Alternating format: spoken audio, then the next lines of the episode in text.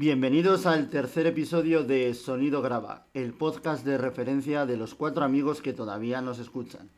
Hoy vamos a analizar todo un clásico, la película Seven, dirigida en 1995 por David Fincher y protagonizada por Morgan Freeman y Brad Pitt. Como siempre contaremos con la participación del cuarteto musical del Titanic, que se resiste a abandonar el barco y sigue tocando con instrumentos inventados. Álvaro García. Hola, buenas. Alex Marco. ¿Qué pasa, chavales? Y el último, pero por ello sí menos importante, Ernesto Leal. ¿Qué pasa, chavales? El encargado, el encargado de elegir la película de hoy y que a la postre nos va a presentar los detalles técnicos de la película. Vale, pues bueno, como siempre, chavales, si veis que me, me explayo un poquitín o lo que sea, pues me cortáis. O si queréis intervenir para eh, clarificar alguna cosa, pues nada. Ya está, Ernesto, te has pasado. Sí, ¿no? Ya eh, estoy dando mucho por culo.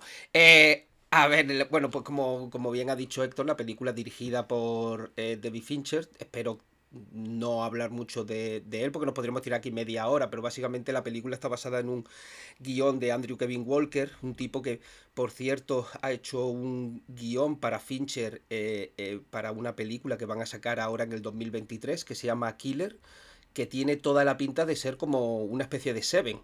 Eh, porque es al parecer un estilo así neo-noir en el que un par de eh, detectives van investigando una serie de asesinatos. Así que una peli, eh, no sé si saldrá en septiembre o octubre, pero bueno, el, el, tipo este, el Andrew Kevin Walker, al parecer es un guionista clásico allí de, de, de Hollywood, con películas como 8 milímetros o, Sleepy Hollow.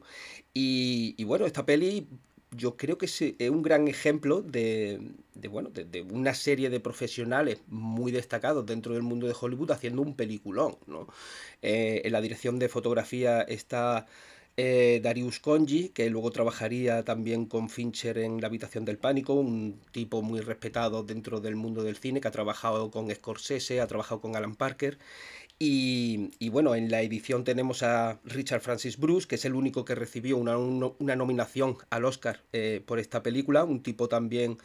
Eh, muy reconocido en, en el mundo del, del, cine. Y en la banda sonora tenemos a Howard Shore, un tipo que yo no había escuchado en mi vida. Yo no sé vosotros si, si lo teníais más o menos ubicado, pero bueno, un tipo que ha trabajado con Martin Scorsese, ha trabajado también con David Cronenberg y es el responsable de, de la banda sonora de, del Señor de los Anillos y el Hobbit de Peter Jackson. Que yo claro, eso... Claro, me extrañaba que no conocieras... Pues yo, yo la verdad que no, no había escuchado nunca hablar de este tipo. Pues sí, sí, vamos, yo lo conocía solo por eso, o sea, el conocimiento me llegaba hasta El Señor de los Anillos, pero claro, es una de las bandas sonoras que siempre he tenido en mi cabeza y que me ha dado por investigar. Claro. Bueno, sí, súper famosa, ¿no? Bueno, y de hecho, yo qué sé, cuando ves las películas del Señor de los Anillos, lo que tú dices, lo primero que te viene a la cabeza es esa banda sonora, ¿no? Tan, eh, tan claro. reconocible, la verdad. Y, y bueno, pues básicamente pues, lo que estaba diciendo, ¿no? Que tienen. El David Fincher se rodea de una serie de profesionales que todos, pues, no, digamos que no son el top 1, pero son el top 3 de, de cada uno en su en su campo y lo que consiguen es hacer un película desde mi punto de vista. De hecho, un apuntito ahora que has dicho esto de lo del top 1, de hecho se ve muy claro en, en el reparto, que es Voz Populi, que ninguno de los dos protagonistas fueron eh, las primeras opciones. Eh, por ejemplo, para el papel de Morgan Freeman, la primera opción fue William Hart o Al Pacino, al final recayó el papel en Morgan Freeman. Y Brad Pitt tampoco fue la, la primera opción, sino que querían o a Denzel Washington o a Sylvester Stallone. O sea que aún así eran gente que estaban muy en el top, pero es curioso que precisamente en una primera opción de casting el tema racial estaba cambiado. O sea, el tema de el, el protagonista, digamos, eh, blanco, querían que fuera negro y al revés y al final recayó en los que todos conocemos y que han perdurado en el colectivo, obviamente. Sí, bueno, esto siempre hay no rumores de, bueno, este sí. lo podría haber hecho, no sé qué, también se habla de que Guillermo del Toro también fue ofrecida la película y tal y le parecía demasiado oscura. O sea, demasiado retorcida. La verdad que la película es descorazonadora, ¿no? Al final, yo hacía tiempo que no la veía entera. Yo es una película que yo siempre veo, pero que veo a trozos, ¿no? Me veo eh, el pecado, un pecado capital o me veo una parte de la película, pero viéndola otra vez entera es eh, bastante jodida ¿eh? cuando llegas al final. Vale, voy a contar un poquito el argumento principal, un par de pinceladas. La película nos presenta al detective Somerset, un detective más bien calmado, reflexionado, interpretado por Morgan Freeman del Departamento de Homicidios, que está a punto de jubilarse y va a ser sustituido por un detective un poquito más impulsivo y un poquito más echado para adelante, que es el detective Mills, interpretado por Brad Pitt. Sin embargo, ambos se ven obligados un poco a colaborar entre ellos ante la aparición de un asesino en serie que utiliza los siete pecados capitales para cometer sus crímenes. Este es un poco el punto de partida y no voy a profundizar más porque si no habría que meterse ya de lleno en la película. Ahora me gustaría, como siempre, que diéramos pues una pequeña pincelada o una pequeña impresión de que nos ha parecido la película así en términos generales. No sé quién quiere empezar o puedo empezar yo. Pues tú mismo. Pues yo mismo. Pues efectivamente para mí es uno de los grandes peliculones y como has dicho es porque todos los apartados hacen que sea redonda. No hay ningún apartado técnico o artístico que se quede un poco a la zaga. Eh, tanto con el reparto, estética que ya profundizaremos, pero consigue crear una estética lúgubre, opresiva a través de los planos, de una ambientación en el que está todo el rato lloviendo y eso consigue crear un clima, es unido a un guion que creo que hasta ese momento no se había visto como un nivel de planificación o elaboración en un asesino. O sea, hasta ese momento yo creo que las tramas se contaban de una manera como más bien livianas o los puntos de investigación como que no estaban tan bien conectados y ese consigue un asesino total digamos, un asesino en el que la preparación y la ejecución lo hace todo él y bueno, con detalles que luego desgranaremos que, hacen sumar mucho a la película. A mí me parece una película, lo que tú dices, bastante bien ambientada, eh, tanto los planos como la construcción de personajes. Y luego eh, es una película bastante lenta en el que las piezas se van encajando poco a poco y al final, eh, pues el final te deja, te deja un poquito con el, con el culo torcido. Pero vamos, y al final, como dicen una frase que me gustó bastante, que es hasta las mejores pistas eh, conducen a otras. Y eso luego iremos hablando eh, a lo largo del podcast. Yo en mi caso era la, primera vez, bueno, que la revisitaba desde, desde que la vi, yo creo, de adolescente. O sea, recuerdo que en aquellas me flipó la trama, los asesinatos tan meticulosos y tan jodidos, ¿no? Que, que había en la peli. Y esta vez la he disfrutado más desde otro punto de vista, ¿no? Más el tema técnico, el ambiente, eh, la presentación de personajes al principio me, me parece que, está, que, es, que es genial. Y no sé, me parece una película que, que es muy buena, vamos. Ernesto. Sí, bueno, yo ya había dicho que eso que, bueno, al elegirla, la he elegido porque es un peliculón. No conozco a nadie jamás que me haya dicho que esta película no le impactó en, en su momento y estoy totalmente de acuerdo con lo que estáis diciendo, que no hay ningún aspecto de la película que me parece que se quede cojeando, ¿no? A mí sinceramente lo que más me, llama la atención es la dirección de fotografía, la iluminación que tiene y sobre todo en el principio, ya luego lo hablaremos, en, esa casa ¿no? del obeso, de, de cómo está iluminada con, con, esa, eh, con esas lámparas muy lúgubres y tal, me parece espectacular. Y luego comentar simplemente que a David Fincher le pasaron el guion eh, pero le pasaron, le pasaron el guion de esta película tal y como está, pero en realidad la productora no quería hacer esta película eh, como finalmente se dirigió, sino que a ellos le parecía que el final era demasiado jodido y lo querían cambiar. Y de hecho, el guion que, en el que estaban trabajando, al final se supone que Mills eh, mata a, a John Doe. El caso que la productora se equivocó, le mandó este guion, el, guion original, a David Fincher y fue David Fincher el que dijo, no, el guion tiene, o sea, la película tiene que ser así, tenemos que hacerlo de la caja porque es lo que va a impactar a la gente en un futuro. Y fue Brad Pitt también, una vez que se incluyó en la película, el que luchó para que la, la película se quedara tal y como está, pero bueno, tuvimos suerte de, que David Fincher y, Brad Pitt pelearan porque la película podría ser eh, totalmente diferente, ya luego lo hablaré al final de la peli los diferentes finales que habían, que habían pensado. Pues no sé si podemos empezar. Bueno, la película empieza como bien ha dicho Álvaro, que creo que uno de los grandes aciertos, presentando a los dos protagonistas en dos pinceladas súper rápidas pero súper bien construidas. En tres minutos te presenta el personaje de Morgan Freeman, cuadriculado, súper organizado. El tío tiene un metrónomo en la cama. Creo que en la primera escena en la que se nos presenta eh, la ropa dobladita, tal y sin embargo, por contraposición, vemos a Brad Pitt que cuando va a hablar con, su mujer, con el personaje de Gwyneth Paltrow, eh, tiene una legaña, está como un poquito con la camiseta. En dos minutos y medio ya vemos muy claramente la contraposición de los personajes, la ambientación y se meten de lleno en el primer asesinato en, al minuto 5. Sí, ¿no? Eso yo creo que presenta a los personajes, a mí me parece que lo hace de forma magistral, ¿no? Presenta a un personaje y al otro por contraste, ¿no? Y eso lo vamos a ver a lo largo de, toda la película, ¿no? El personaje de, de Mills es un poco más naif, cree en ideales de buenos y malos, ¿no? Y, ya por, eh, por contra Somerset es una persona más descreída. Por otro lado, Mills es más impulsivo, Somerset es más equilibrado, ¿no? Yo creo, y eso ya te lo presenta desde el desde el minuto uno, vamos, o sea, lo vas viendo con una presentación de personajes que es casi sin diálogo, te da, te da las pinceladas de cómo van a ser a lo largo de la peli y a mí me parece que es un, es un inicio que está muy bien, vamos.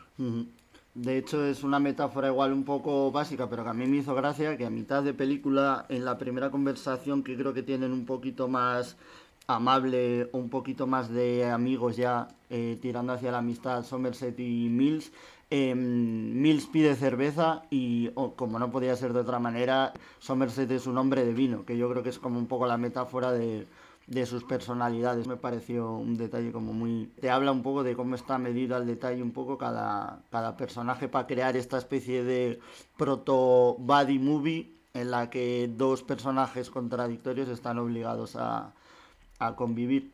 Si queréis nos metemos de lleno ya en el primer asesinato, que es el que desata mm, un poco todo, que es el de a priori no se sabe, ¿no? Porque al principio obviamente tienen que jugar que ha sido un asesinato aislado, eh, que es una persona que ha muerto eh, en su propia casa ante un plato, una persona obesa que ha muerto ante un plato de comida y es el primer asesinato que vemos de la trama.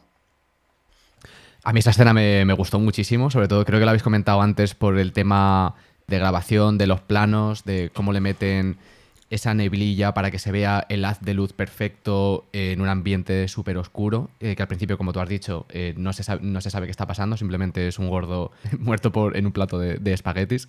Y a partir de ahí se va descubriendo eh, no pequeños detalles de, bueno, le hicieron comer ciertas cosas, le hicieron comer hasta reventar, luego lo meten en, eh, en una autopsia y se va revelando poco a poco eh, lo que ese hombre ha tenido que sufrir. Pero vamos, a nivel de, cámara y de grabación a mí me flipó bastante. De hecho, ahora que comentas eso, yo leí que precisamente al buscar esta estética lúgubre, mm, mojada, eh, opresiva, echaban casi todo el rato en el set de rodaje como, bueno, con un spray de, para, para, que el ambiente estuviera mojado y tal, y que los actores acabaron un poquito pues cansados porque estaban como totalmente mojados todo el rato, pero claro, eso contribuía a esa estética tan que parece que está lloviendo incluso en los sitios de interior, esta sensación como de incomodidad perpetua hmm. que crea tanto en los personajes como en el espectador. El hecho de la lluvia, por ejemplo, se ve al principio de la, a la escena del crimen, Está eh, Mills, además, esperando a Somerset bajo la lluvia. Eh, e-, eso es algo que creo que la lluvia aguanta hasta un momento ya muy avanzado de la película, ¿no? O sea, vamos viendo cómo va pasando de, la oscuridad de una iluminación con un, con, muy contrastada, con un juego de claroscuros y tal, hasta ya una, una, sensación más adelante en el que ya empezamos a ver un poco la luz a medida de que se va resolviendo, se va resolviendo el caso, ¿no? Claro, y de hecho, eh, bueno, eh, creo que la primera pista, o una vez que descubren que este asesinato eh, tiene relación con la gula, creo que la primera pista dice algo de vas a atravesar un camino desde la oscuridad a la luz o, algo así parecido. Sí, largo, largo y duro es el camino desde el infierno, nos conduce hacia la luz, lo tenía apuntado. Sí, Exactamente. Y, y, lo que has dicho, lo que has dicho tú de la lluvia es, es que es tal cual. O sea, la, la, lluvia en ese caso significaría esa oscuridad de que no se sabe qué está pasando, no ese ambiente lúgubre. Y en el momento en el cuanto más se van acercando a la verdad o lo que está pasando, ya la lluvia deja de, de aparecer. Sí.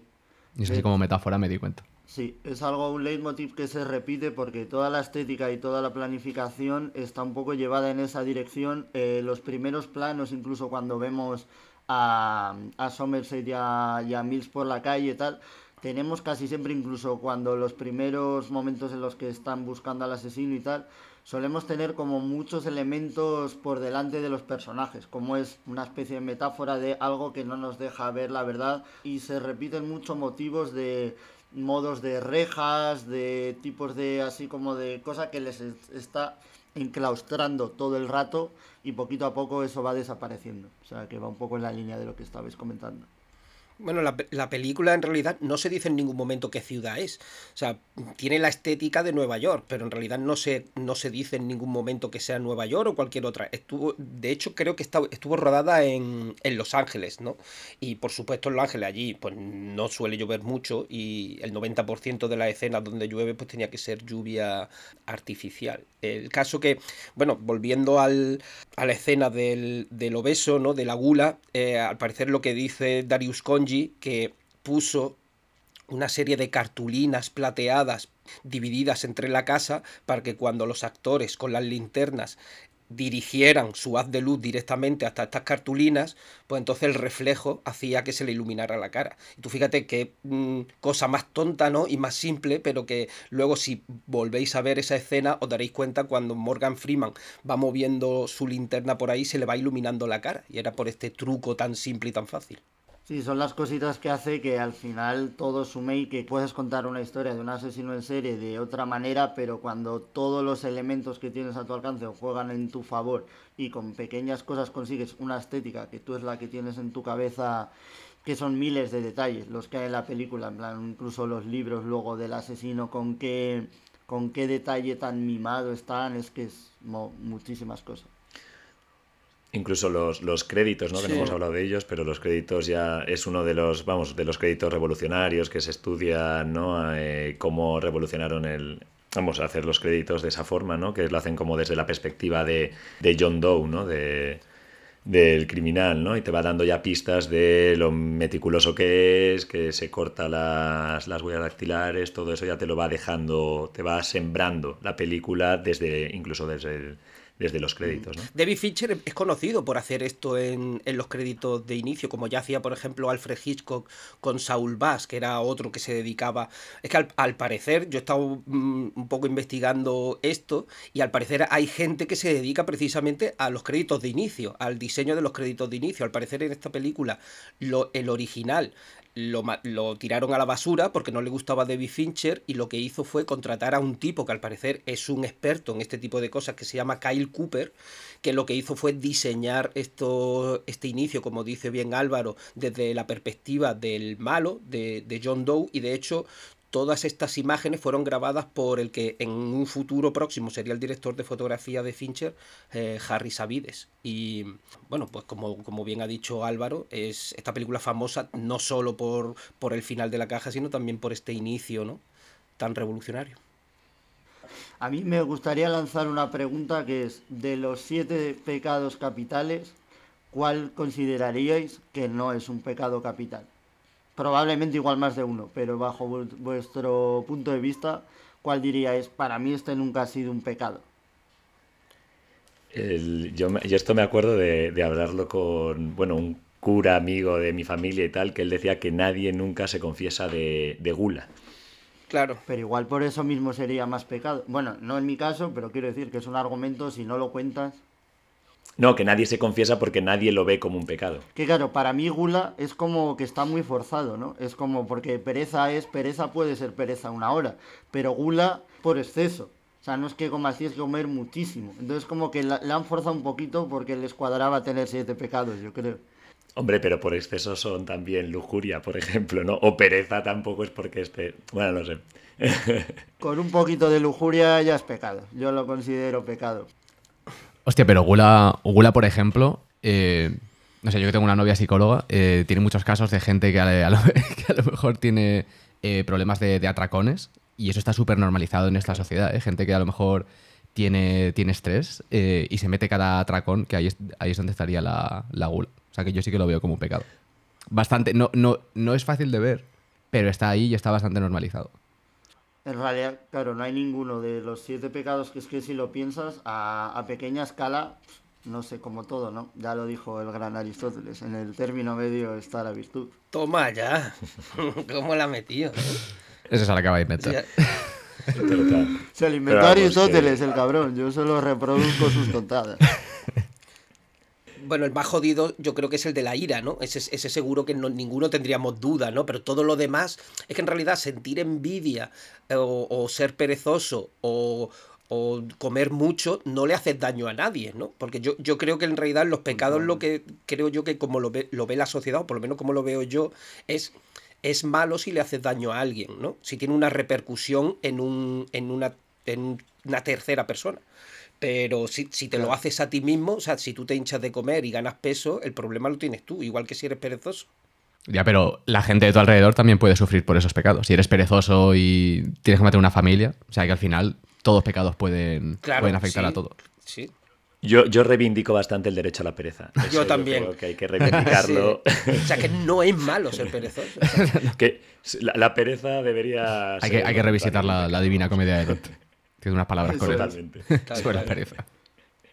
Claro, por ejemplo, y la ira tampoco tienes por qué focalizarla en una persona. O sea, tú de repente puedes creer que has perdido el móvil y con toda la ira que tienes dar un puñetazo a la pared, por ejemplo, y, nadie ha resultado herido. O sea, y haya ira contenida y sin contener.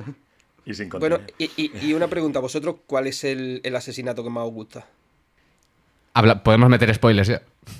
Ah, bueno. Oh, a ver, a ver, Seven, Seven la ha visto todo el mundo. Es una película de, de 1995, ¿sabe? Que han pasado 28 años ya, ¿sabe? Que, pues obviamente un poquito, el último. Un poquito de spoiler se, puede hacer, ¿no? obviamente el último porque es como la, obra maestra que no te vas a... O sabes que va a pasar algo, pero no... O sea, tu cabeza no puede... Creo que es muy difícil llegar a esa conclusión antes de que pase porque es súper, súper retorcido.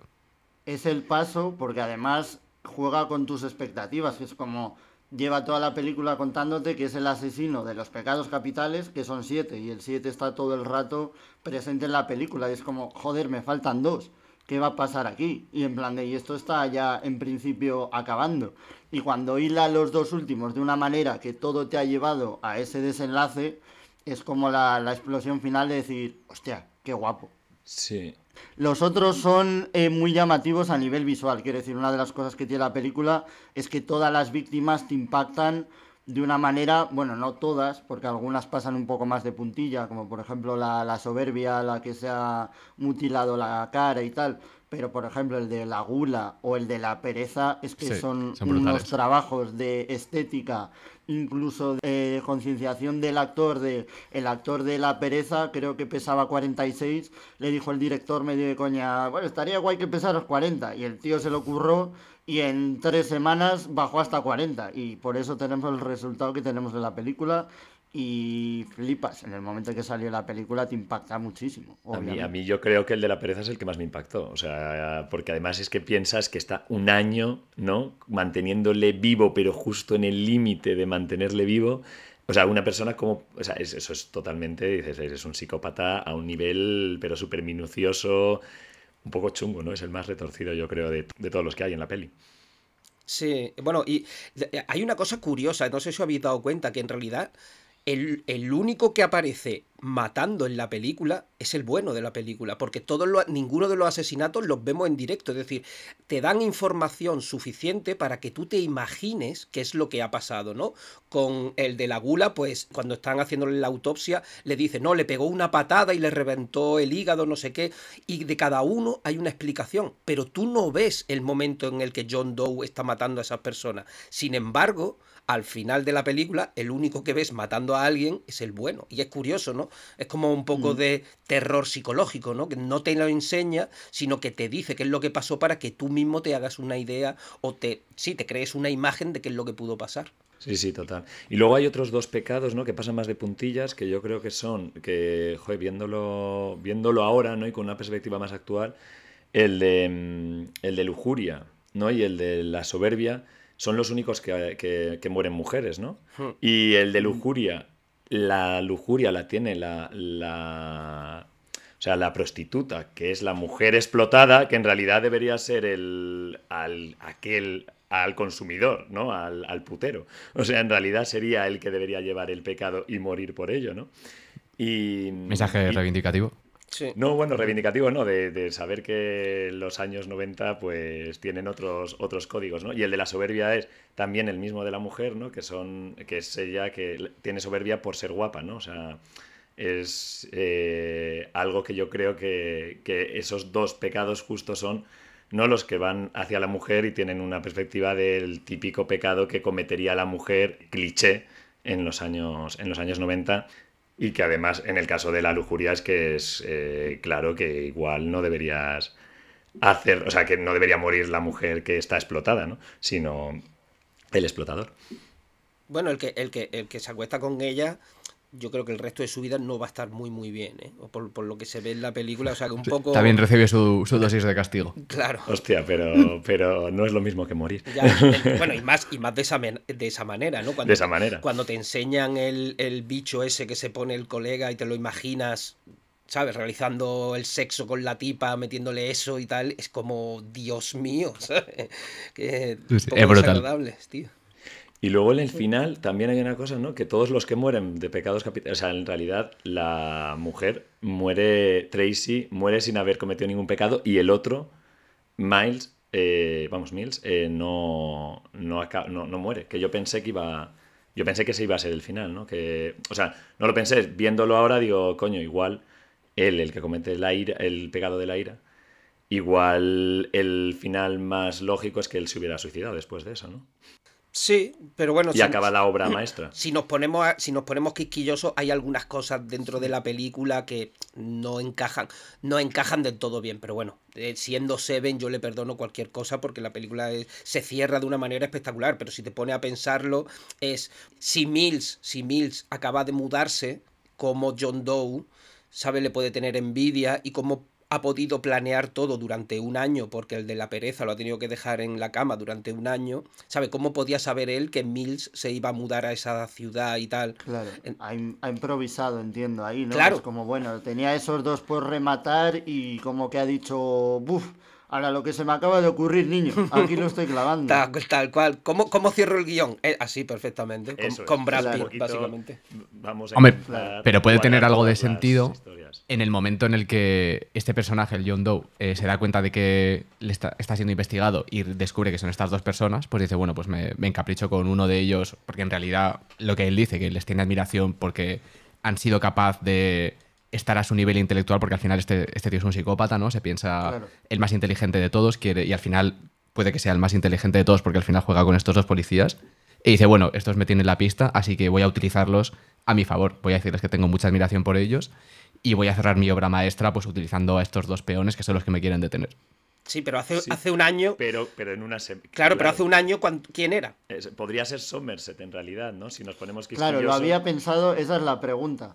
Pero está guay porque es a la vez funciona y no funciona. Desde un punto de vista psicológico es casi perfecto porque un psicópata de alguna manera eh, forzaría la realidad para plegarse a su paranoia, que sería como, bueno, ahora tengo estos elementos en el tablero y voy a justificar que eh, Mills se me ha puesto el destino, me lo ha puesto por delante para que sea, o sea, en ese sentido está mm, el guion todavía mucho mejor.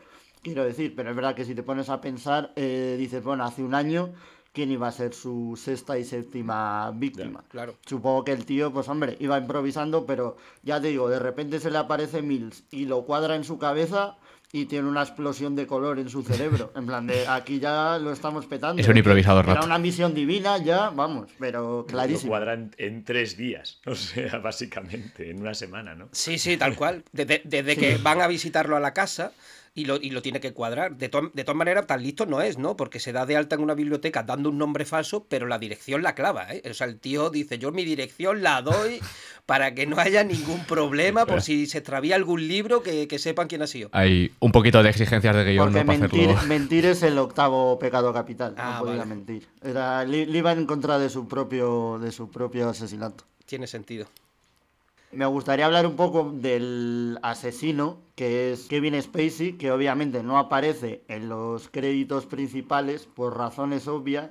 Y esto es curioso porque me gustaría hablar un poco de esto, porque pasan muchas películas que el conocimiento que tú puedas tener previo de actores se puede jugar muy a la contra de, cosas que pasan en la película. Entonces, en este caso lo hicieron muy bien porque, claro, si tú pones en los créditos principales Kevin Spacey y pasa una hora de película y no aparece Kevin Spacey, tú dices, ya sé quién es el asesino, Kevin Spacey.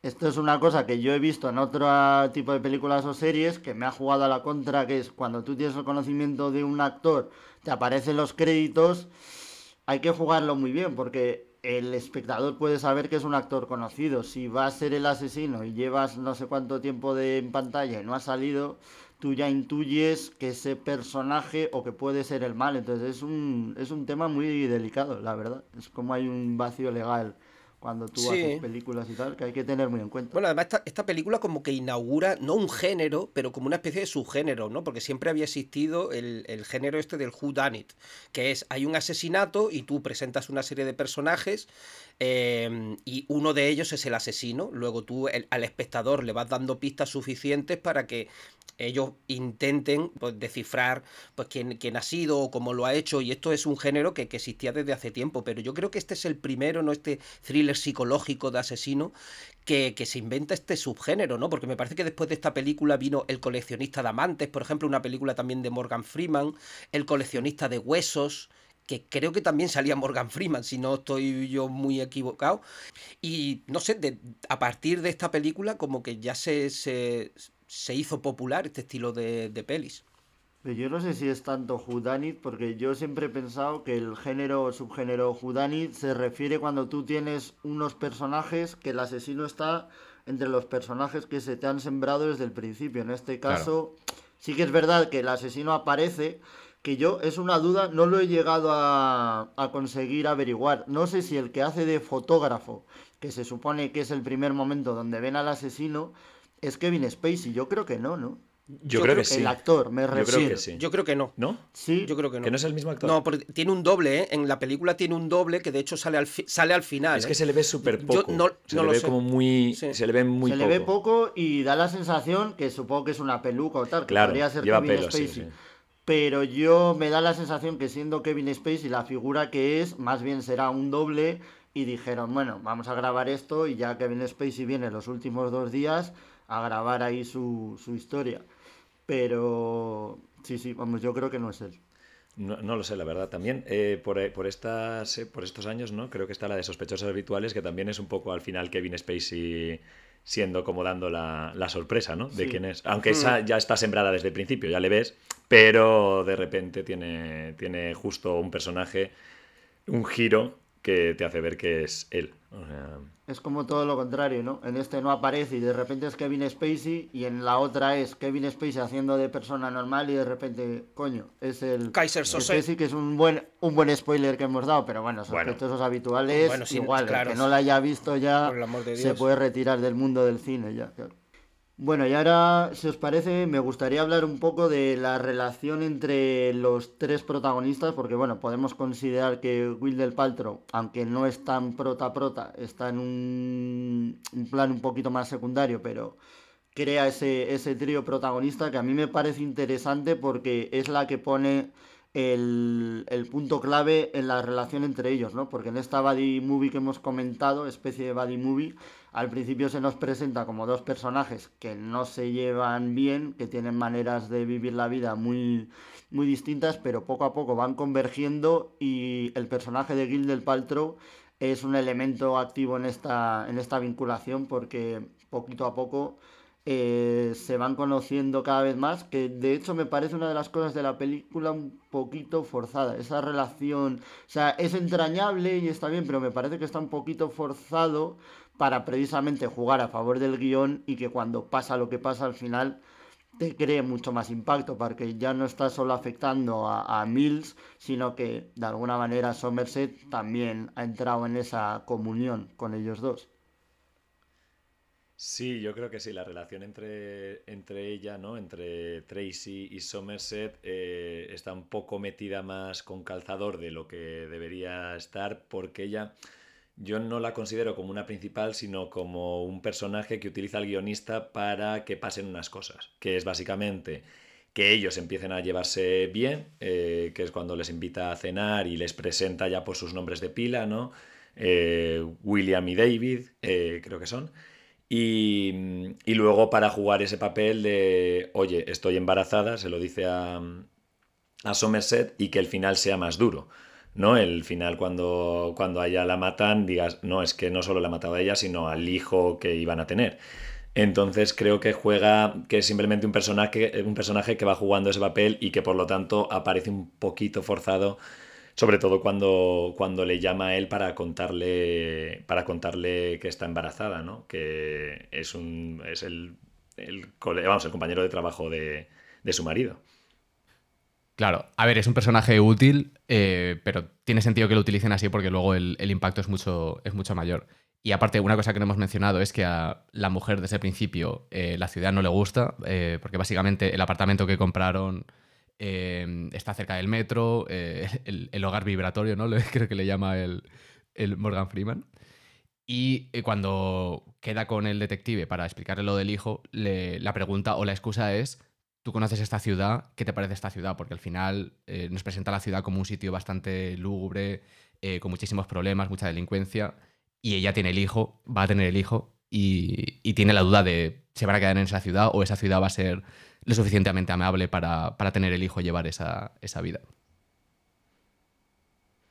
Sí, la ciudad es, interesante cómo, hacen el uso ¿no? de la ciudad de, como un personaje más, incluso, ¿no? De, es una ciudad en la que en la que todo es decadencia, ¿no? Digamos, eh, me recuerda un poquito a, a, Batman con Gotham, ¿no? Que es como una ciudad en la que se ha pervertido todo. De hecho, hablan en una, conversación que tienen en un bar que me, parece eh, que me parece que está muy interesante, que la tienen Somerset y Mills, ¿no? Em, Somerset eh, habla de una forma muy descreída, ¿no? De esta sociedad, la apatía es la que está llevando la que nos está llevando a esto, ¿no? Y, el esfuerzo está em, infravalorado, ¿no? O sea, no hay, no hay esfuerzo para amar, hay que esforzarse, pero para, es para hacer otro tipo de... O sea, para la delincuencia con la apatía es suficiente, ¿no?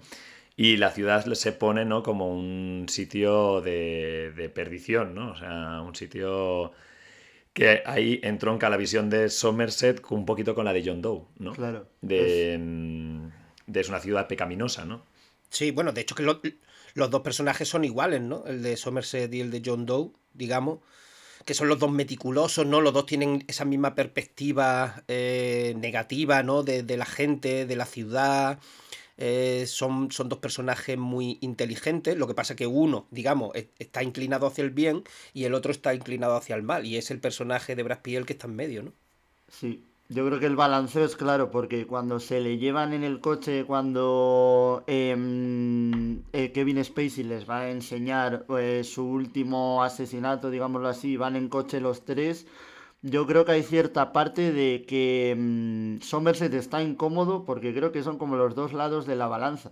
De alguna manera no habla casi nada con él, está como rumiando cosas todo el rato, no sé si de alguna manera no sé si es que no, te va a decir que lo entienda, pero hay como una visión muy parecida de esa ciudad decadente, pecaminosa y tal, y sin embargo es Mills el único que le increpa, el que le tilda como de loco todo el rato, de hecho tiene como esa cosa machacona de que sí, sí, que sí, que cuéntame lo que quieras, pero que es que estás loco.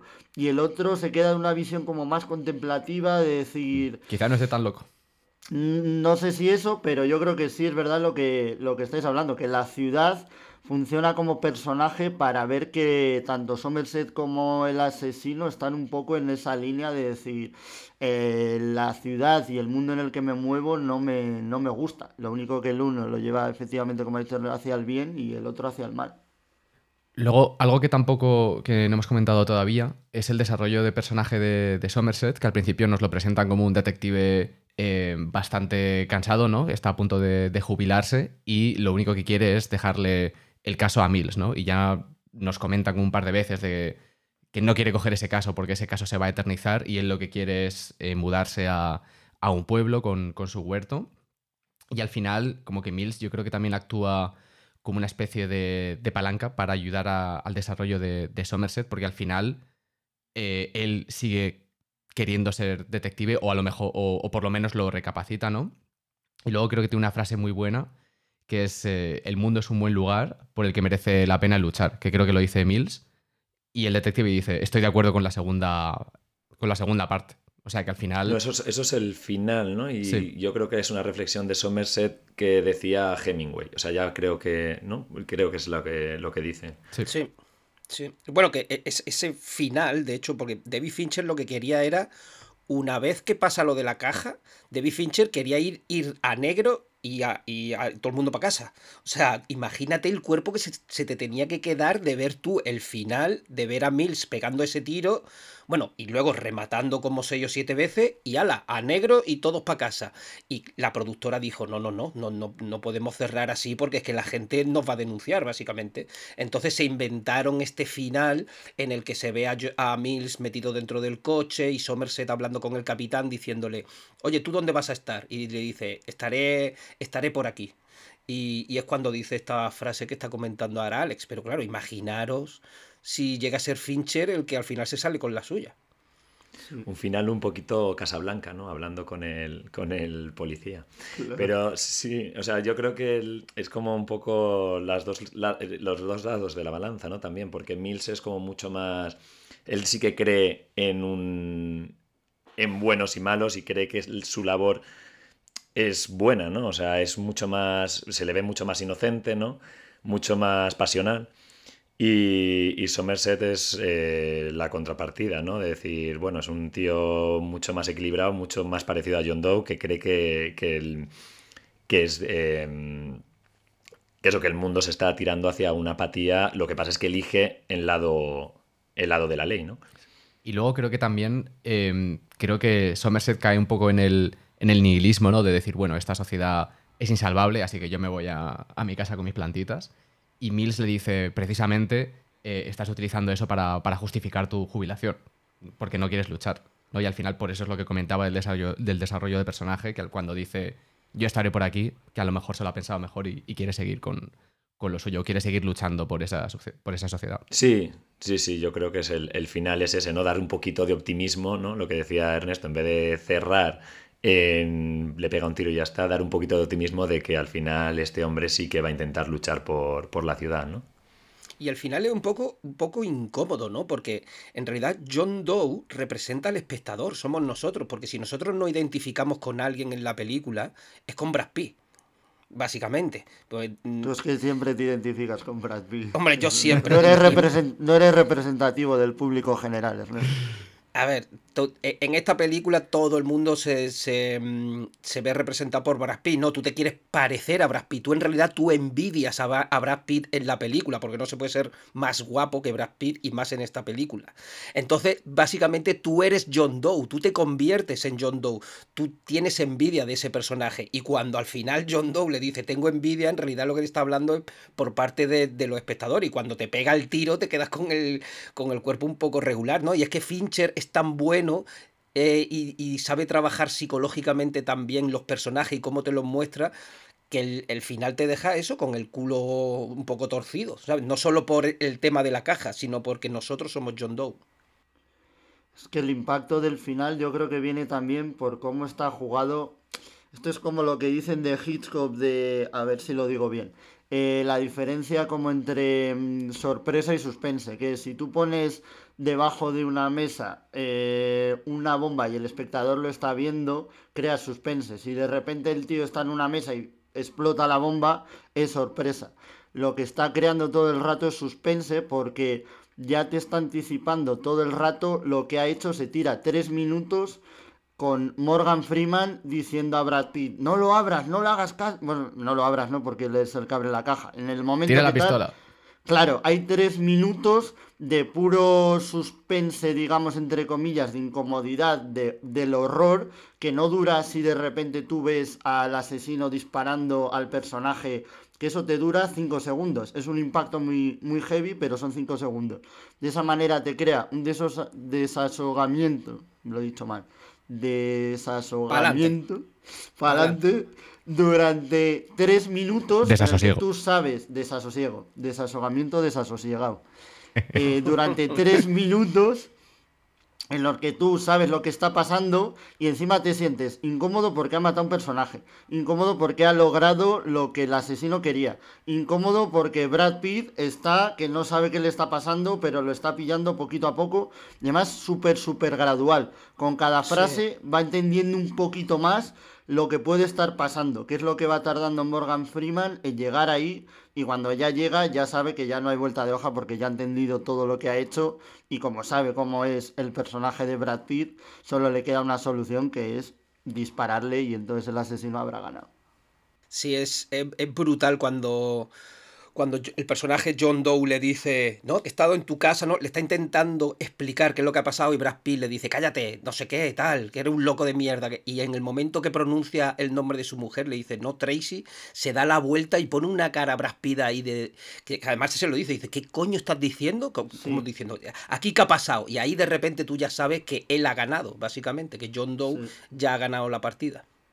Pero el diálogo está muy bien, ¿eh? porque durante un minuto y medio tú notas que al principio quiere pero no quiere creer, como que tú estás, ¿no os pasó a vosotros que estás con la cabeza de Brad Pitt de todas las cosas que puedes estar evaluando y todas las opciones que estás evaluando de me está vacilando, está jugando conmigo, eh, igual la ha mutilado pero está viva, hasta que poquito a poco, entre las frases del asesino y lo que le está diciendo Morgan Freeman, yo solo hay una opción posible y ya averigua que efectivamente, aunque él no ha visto la cabeza nunca en esa caja, ya sabe lo que ha pasado incluso antes de que llegue Morgan Freeman donde está él.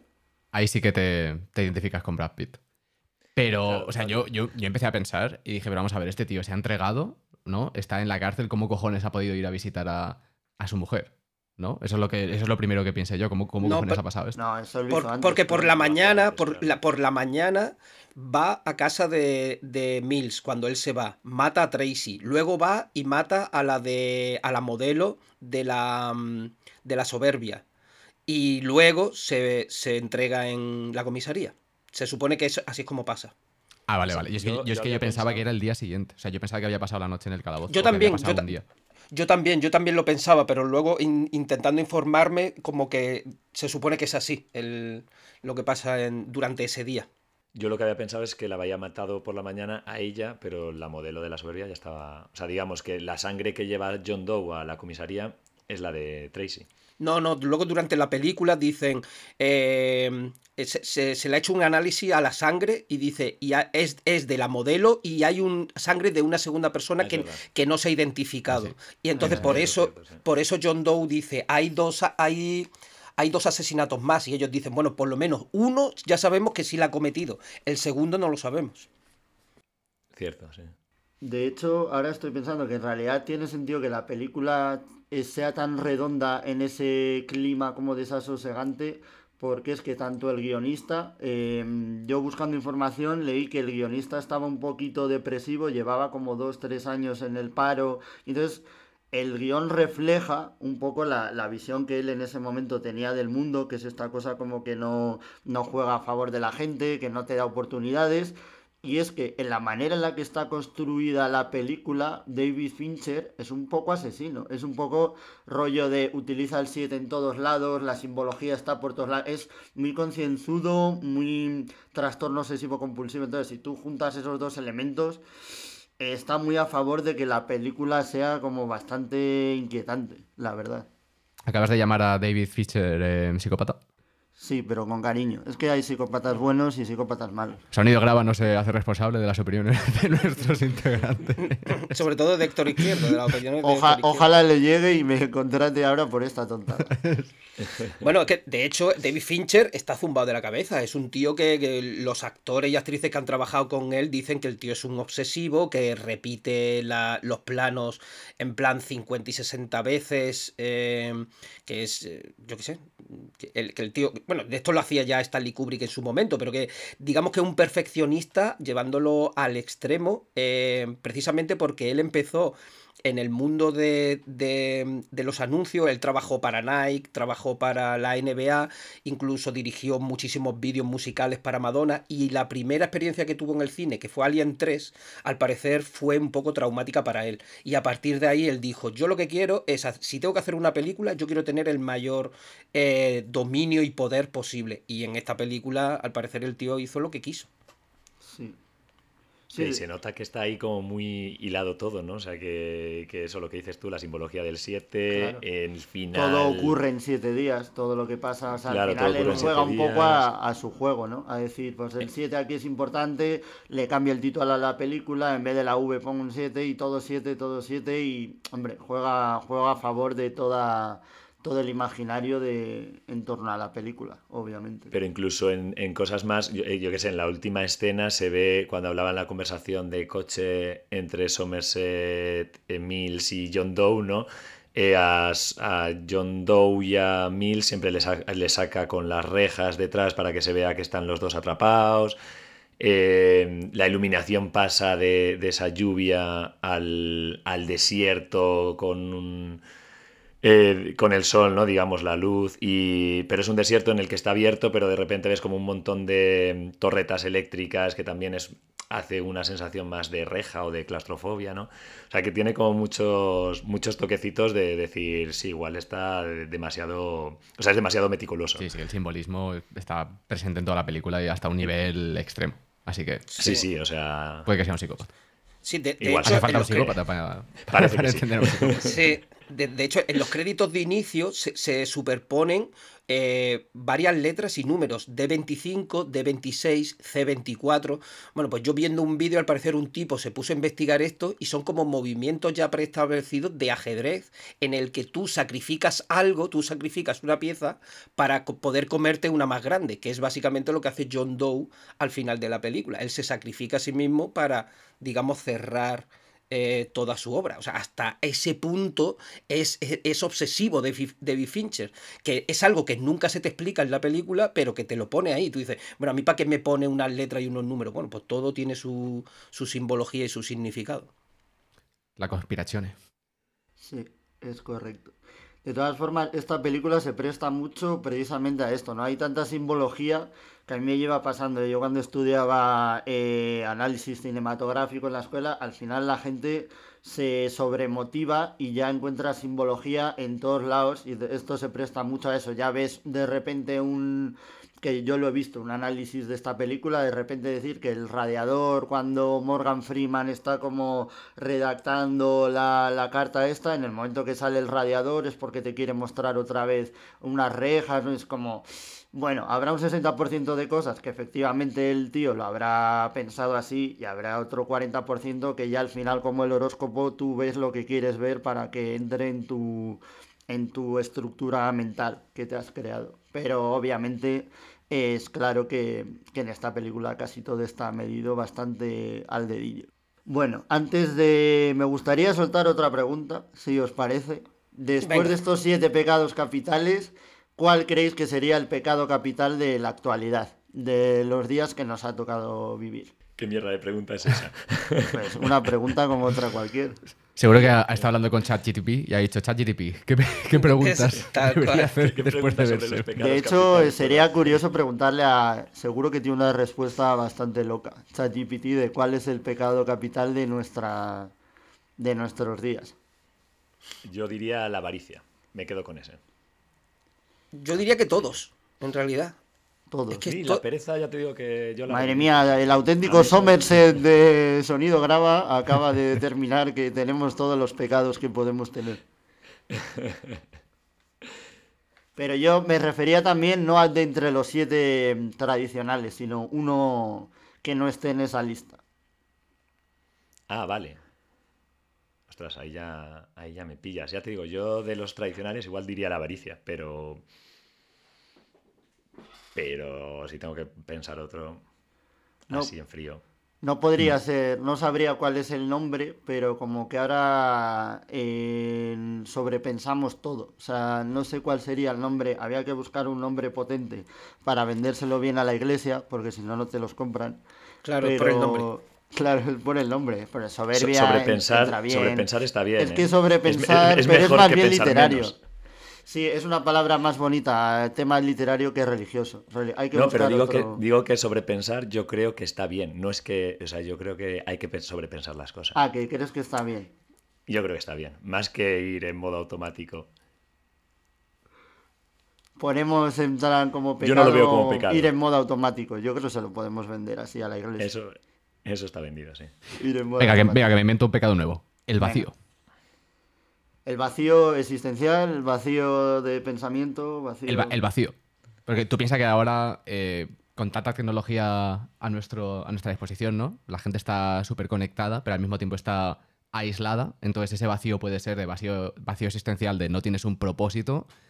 Eh, puede ser un vacío de, eh, yo qué sé, estás enganchado a las redes sociales y no, o sea, no tienes más que hacer que eso. No sé. Ahora hay que vendérselo a la iglesia. la, vacuidad. Un poco también. Sí, la apatía. en ese sentido. El vacío. Sí, pero digo, en ese sentido que has dicho tú, ¿no? El vacío de tal, que es la apatía, que es lo que decía Somerset, ¿no? Que la sociedad es, Pero yo creo que la apatía, la apatía es El egoísmo. La apatía es una actitud y la vacuidad te viene dada por eh, poco, poco conocimiento o por actitud, no sé. Creo que la apatía es una, actitud que tú, claro, que tú tomas. Sin embargo, la vacuidad viene de que no das para más o de que la sociedad te ha hecho así. Esa sería mi, mi reflexión. Bueno, volviendo a la película. la, clase, la, clase, de psicología que estamos dando aquí de, y de pecado teología la este puta cara. Sí. Pues volviendo a la peli, en el final, yo no sé, yo no sé cómo puedes llegar tú a la conclusión de, de necesitar lo que a lo que llegó Fincher, pero básicamente una vez que terminaron la película hicieron una serie de, de screen tests que básicamente le enseñan la película a un grupo de, de, gente normal y corriente y ellos dan su opinión, ¿no? De qué es lo que falta y tal. Bueno, pues después de, de eso, la productora le dio dinero a David Fincher para hacer los planos en el helicóptero que digo yo, ¿tú cómo llegas a la conclusión de que tú le enseñas la película a alguien y dice, ah, hostia, que es que a esto le faltan planos del helicóptero? Y, le, y, ahora te dan como 50.000 o 100.000 pavos más para que tú alquiles tu helicóptero y hagas los planos desde el helicóptero. No tiene mucho sentido, ¿no? O sea, ¿tú cómo llegas a esa conclusión? Yo es que la verdad que lo estoy, ¿sabes? Desde que me enteré lo estuve pensando y dije, esto no tiene ningún sentido.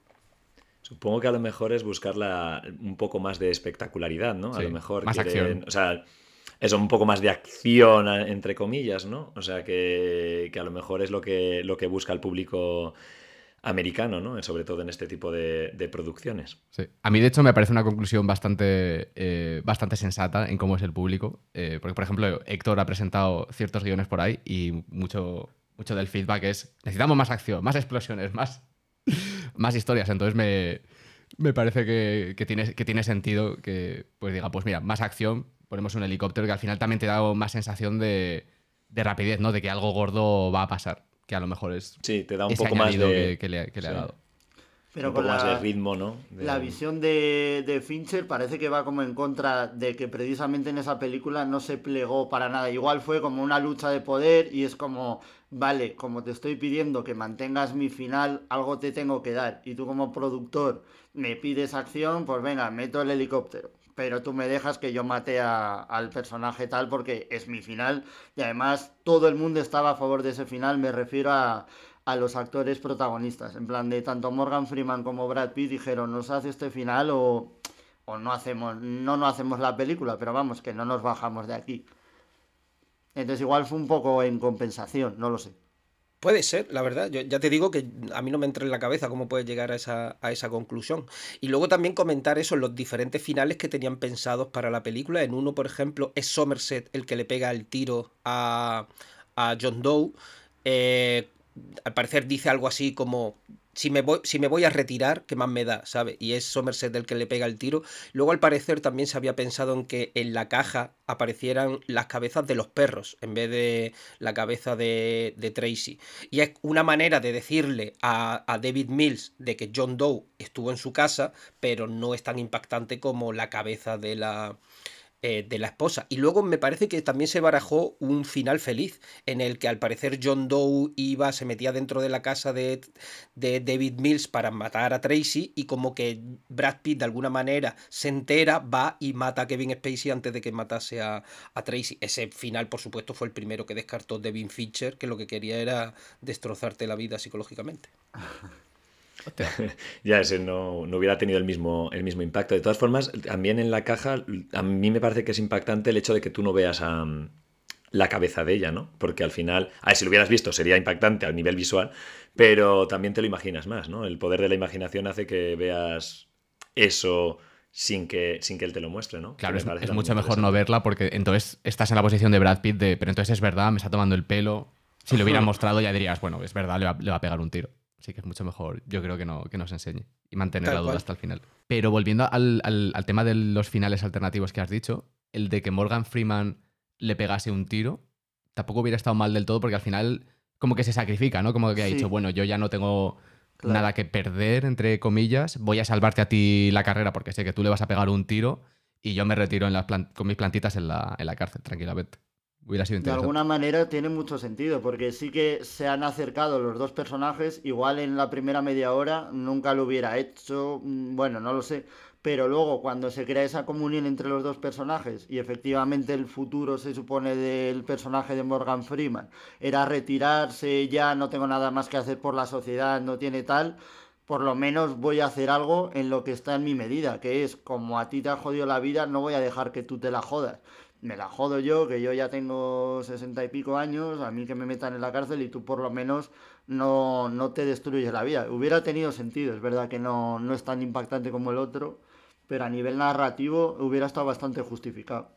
Pero a nivel de personajes, yo creo que hubiera sido más. O sea, me parece que es, que es que tiene más lógica que sea Mills el que, ya ha mostrado ira en varios, en varios momentos. Además, cuando echa al fotógrafo, cuando entra en la habitación, vamos, en la casa de, de John Doe, tirando la puerta. Eh, ya le has visto en momentos de ser una persona irascible, ¿no? Entonces, a nivel de construcción de personajes, yo creo que se hubiera descalabrado un poco el de Somerset, que es un tío más equilibrado y más... Pero una cosa no, no contradice a la otra. Tú puedes tener a Brad Pitt, básicamente, que tú le ves que efectivamente, como ha mostrado Ira durante toda la película, lo va a hacer y el otro se anticipa y dice, te voy a salvar. En plan, lo mato yo. Que igual el otro lo hubiera rematado aún así, dice, vale, tú lo has disparado el primero, pero yo le reviento el cargador.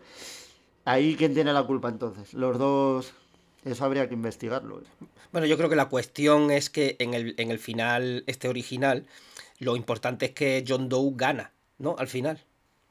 Se sale con, se, sale con se sale con la suya. Si fuese Somerset el que le pega el tiro. Gana el bien. gana el bien, entre comillas claro, gana, el bien entre comillas, pero porque John Doe no, no termina su, obra, pero la película mola tanto porque al final el malo es el que gana. Y la verdad que es que yo no sé si vosotros, ahora mismo no tengo ninguna en la cabeza, bueno, tengo una, pero las películas en las que ganan los malos, tío, a mí me gustan mucho más que las películas normales. Yo no sé si a vosotros os pasa, yo recuerdo una que me parece que es de, de Tim Robbins. Eh, en el que, eh, es, que no me acuerdo de, la película, que el protagonista es vecino de Tim Robbins, se cree que es un terrorista y tal, y al final el, básicamente Tim Robbins era un terrorista y, gana y mata al, protagonista, que te queda al final de la película un poco con el culo torcido, ¿no? Y son ese tipo de películas en las que el malo gana y a mí es que me molan muchísimo. A ver, yo creo que mola porque se sale un poco de la, de la, de la convencionalidad, ¿no? Porque al final tú cuando ves una película, sobre todo de, de Hollywood, eh, dices, bueno, los buenos al final van a ganar y cuando esto no pasa, eh, como que te da el girito y te da la sorpresa. Que esto, además creo que es una conversación que hemos tenido en el pasado. Eh, en las películas japonesas o en ciertos animes japoneses, etcétera, esa línea que separa el bien y el mal es, está mucho más difuminada y no suele haber tantos, eh, tanta demarcación ¿no? entre el bueno y el malo y al final el malo se convierte en bueno y el bueno se puede convertir en malo, que no es lo que pasa en Hollywood, que en Hollywood siempre está el bueno es el súper bueno, es perfecto, eh, idílico, y el malo es súper malo. Pero yo ahí reivindico las seis películas que van después que hacen que gane el bueno, porque están haciendo una labor increíble para que luego el sexto rompa los esquemas. Entonces, es que eso hay que valorarlo. Claro, si tú tuvieras todas las películas de Hollywood que gana el malo, Seven ya no tendría ese efecto. Entonces hay que valorar a esos cinco directores que han hecho caso a los productores y que es que está muy poco eh, visibilizado ese género.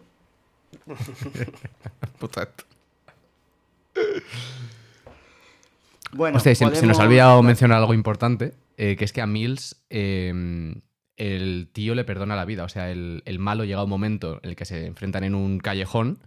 Eh, el malo se esconde en el techo de un coche, creo que es, le pega un martillazo, le pega con, con algo, cae al suelo y tiene, coge la pistola y se la pone en la, cabeza.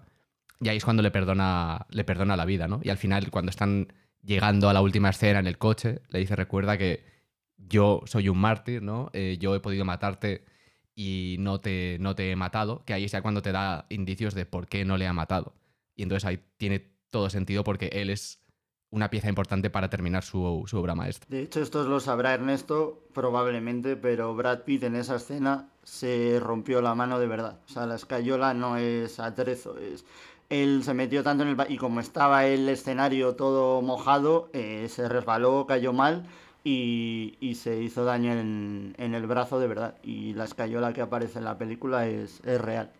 Sí, además que él tiene, hay varias escenas en las que él tiene el brazo eh, completamente hinchado, que cuando te dicen, mira, aquí en esta escena y en otra, te das cuenta y dices, hostia, es verdad, y además que se nota, se nota bastante, y, es, lo que, es lo que comentas tú. De hecho, fue idea suya, cuando está persiguiendo a John Doe, fue idea, idea de Brad Pitt decir, no, no, no, el personaje tiene que saltar de un coche a otro por el capó y tal, y dice que en la segunda escena, de repente se ve que está metido dentro de, de una de las ventanas del coche, que no sabía cómo había llegado allí y que de repente se mira el brazo y que lo tenía básicamente abierto en carne viva, sangrando, y que cuando se lo enseñó a, a David Fincher dice que, que, puso una cara que vamos, que se le quedó la cara verde. Pero, pero sí, bueno, y de, hecho Brad Pitt sigue teniendo eh, esa marca en el brazo. Si veis en algunas eh, entrevistas y si le podéis ver el brazo izquierdo, tiene, tiene la marca de los puntos durante, vamos, por todo el brazo. ¿Cuántos puntos le dieron? ¿Siete? No, muchísimos más. Si se abrió, se abrió el, el brazo entero. Uf, casi. Pero que al, parecer que fue una cosa jodida, jodida, ¿sabes? Lo que pasa es que Brad Pitt supongo que está zumbado también de la cabeza y a los dos días ya estaba grabando otra vez. Pero bueno, hay, mucho, hay muchas cosas curiosas en la película. Por ejemplo, cuando van en el coche, si os dais cuenta, no hay ningún, no hay ningún momento en el que aparezcan los tres en el plano, o, o ni siquiera dos de ellos y es porque Brad Pitt básicamente se tuvo que ir a, por contrato, básicamente tenía que empezar a grabar 12 monos.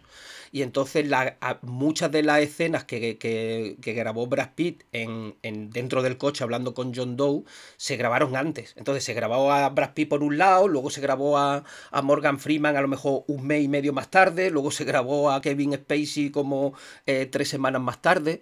Eh, al final de la peli se utilizó un doble de Kevin Spacey también por problemas de, de bueno, por problemas de dinero, básicamente, porque si, si, a ti te pagan por una serie de días, Kevin Spacey, que, que, es un magnífico profesional, pero dice, bueno, yo me tengo que ir, ¿sabes? Porque tengo que hacer otra cosa por dinero.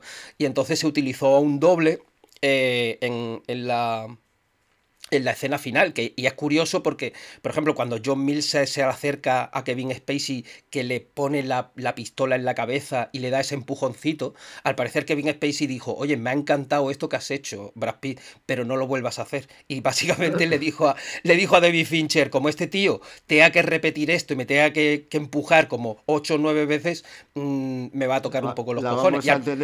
Exactamente, y al parecer solo la grabaron una vez, que fue esa y fue la que utilizó David Fincher. Esto me recuerda una anécdotilla pequeña que cuentan en Muchachada Nui, que son muy dados a la broma y a hacer el tonto, que en una la serie que hicieron, que era Museo Coconut, Museo hubo, hubo un capítulo que tenían a un extra que tenía que dar un tortazo a, a Raúl Cimas y a estos cuatro les debe hacer mucha gracia ese tema del humor físico, de dar tortazos y tal. Pero la concatenación de hechos dio al lugar a que todo el mundo en algún momento, uno a uno, le fueran diciendo al extra, tú no te cortes, en plan, tú a Raúl dale bien, bien. en plan de que quede guay, en plan que quede de verdad. Y el otro, sí, sí, sí, claro, claro, yo lo, yo lo hago, no se preocupe. Y va Joaquín Reyes a, la- a los 20 minutos, oye, no te, tú a Raúl dale bien porque queremos que quede claro, el tío ya le va subiendo el hype. Se y calentó. cuando hicieron, efectivamente, cuando hicieron la toma, de repente, ¡plas! Y le jodió hasta la nariz, o sea, le hizo sangre en la nariz, el otro acojonado y Raúl Cima... No, no, no, que está bien, que está bien, que lo has hecho de puta madre, pero claro, igual te has pasado un poquito. Pero claro, fueron cuatro personas diciéndole al pobre hombre en algún momento del rodaje que había que darle bien, que no lo hiciera de mentira. ¿Pero quedó bien el plano o no? Quedó, yo no he visto el capítulo, Tuvieron que la verdad. No Hubo que la repetirlo. Llamaron a Kevin Spacey para repetir la última toma. Bueno, pues si queréis, igual podemos rematar como una última frase, pues diciendo que nos ha parecido, un comentario final sobre la película. ¿Quién quiere empezar? Podemos dejar a Ernesto al último, ya que ha elegido la película de este programa. Venga, pues empiezo yo. A mí me ha parecido una película bastante entretenida, eh, como he dicho antes, sobre todo a nivel de, grabación, a nivel de creación de, esa atmósfera. Y el final es que a mí me ha encantado por el hecho de lo que dice Ernesto, de que no te lo esperas, ganan los, ganan los malos y, te deja bastante con, con el culo torcido. Sí, a mí, vamos, es una película que, que me ha gustado mucho. Es, es que todos los detalles están bien, todo lo que hemos comentado, ¿no? A nivel técnico está bien, a nivel de guion está bien. O sea, me parece que es una película bastante redonda. Pues yo, obviamente, en esa misma línea, creo que es uno de los, thriller- eh, uno de los thrillers por antonomasia que se han quedado en, el, en, el, en la mente de la gente y que no hay prácticamente ningún área, como ya he comentado antes, que se quede un poco cojo. O sea, este nivel de planificación, de mm, cuidado del detalle, eh, se refleja en, en todos los aspectos de, de la producción y, y crean que efectivamente sea una de las películas que se van a mantener como un clásico para siempre.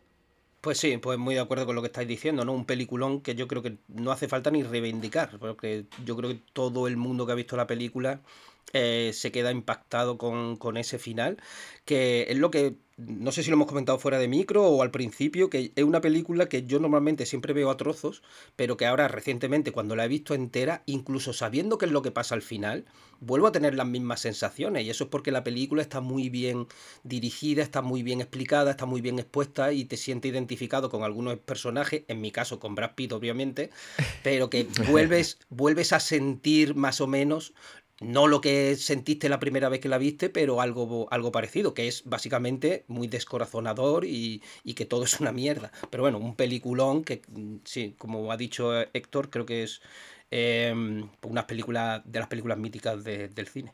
Y bueno, a todo esto, ¿quién le toca el siguiente, la siguiente peli? Creo que me tocaría a mí, ¿no? Sí, Alex ¿tú, ya. Efectivamente. tú ya lo tienes pensado? Estamos, estamos trabajando en ello. Estamos trabajando en ello. Estamos trabajando en ello. Ok. Bueno, pues como hemos hecho un trabajo impresionante en este programa y sin pecar de soberbia, nos vemos en el próximo episodio de Sonido Graba. Hasta luego, chavales. Nos vemos. Venga. Venga, hasta luego. Venga. Un abrazo, chao. Chao, chao.